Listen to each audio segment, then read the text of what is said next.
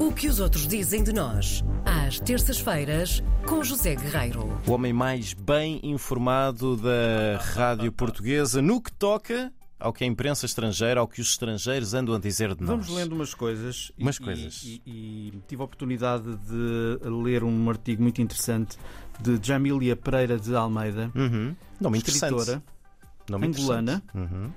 eh, viveu na periferia de Lisboa, romancista Uhum. portuguesa, assina um artigo interessantíssimo no prestigiado New York Times sobre livros, sobre hum, escritores que ajudam ou poderão ajudar os leitores do New York Times Uhum. a descobrir Lisboa, como ela escreve, a vibrante capital de Portugal, e os locais para os ler se efetivamente tiver a oportunidade de ir a Lisboa.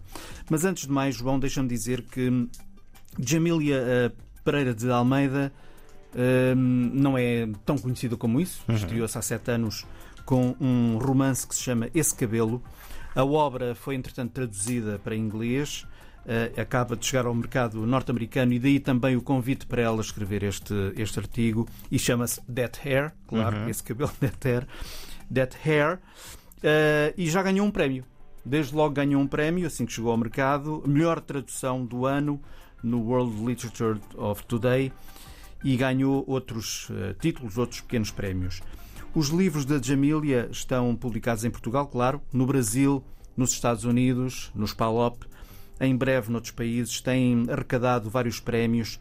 Ainda vamos ouvir falar muito desta, desta mulher, desta romancista. E ela assina este artigo no New York Times que é muito interessante, de facto, oferece ao leitor várias pistas para visitar Lisboa.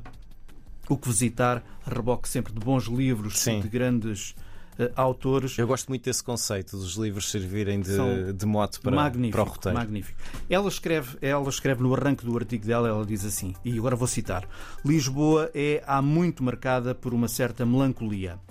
Empoleirada no extremo oeste da Europa, tem sido um local de partidas e de chegadas. As suas ruas de paralelepípedos ecoam perpetuamente com as vozes daqueles que passaram, daqueles escritores e tudo mais. Mas hoje ela assinala também, um bocadinho mais à frente, que a cidade surpreende com diversidade, com cor, embora Lisboa possa ainda ser marcada muito pela melancolia, e ela aqui hum, leva-nos para a atualidade. Não esquece o facto das rendas serem exorbitantes no centro da cidade. Obrigaram também, entretanto, ao, ao encerramento de muitas lojas, muitas livrarias históricas, de lojas centenárias, etc.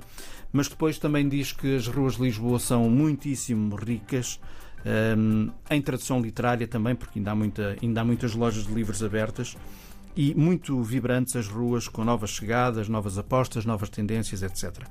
Ela passa pelo Martinho da Arcada, pela Brasileira, lugares por onde passaram grandes escritores como o Fernando Pessoa, Uhum. Uh, ou, diz ela, pode apanhar a linha férrea, o comboio, não é? A linha férrea até Sim. Sintra, que serviu de inspiração para essa de Queiroz, um dos grandes autores do século XIX. Adoro essa de Caras. Um, mas também pode, escreve ela, descer um, à estação da Amadora e entrar no centro comercial Babilónia A sério? Uhum. e encontrará um animado centro comercial que serve de ponto de encontro para inúmeras eh, comunidades migrantes que fazem da cidade aquilo que ela é hoje. É verdade. E portanto temos eh, o livro do Desassossego, a morte, eh, o ano da morte de Ricardo Reis de Saramago, Uhum. a poesia de Cesário, eh, Cesário Verde, O'Neill, Mário Cesarini, Rui Belo, Sofia de Melbreiner, etc, etc, etc.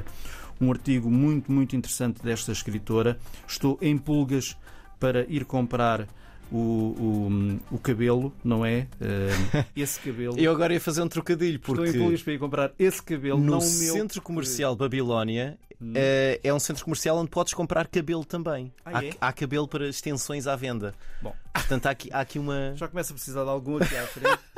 Mas, Não te imagino com extensões. mas vou comprar, vou comprar esse cabelo para ler estas férias.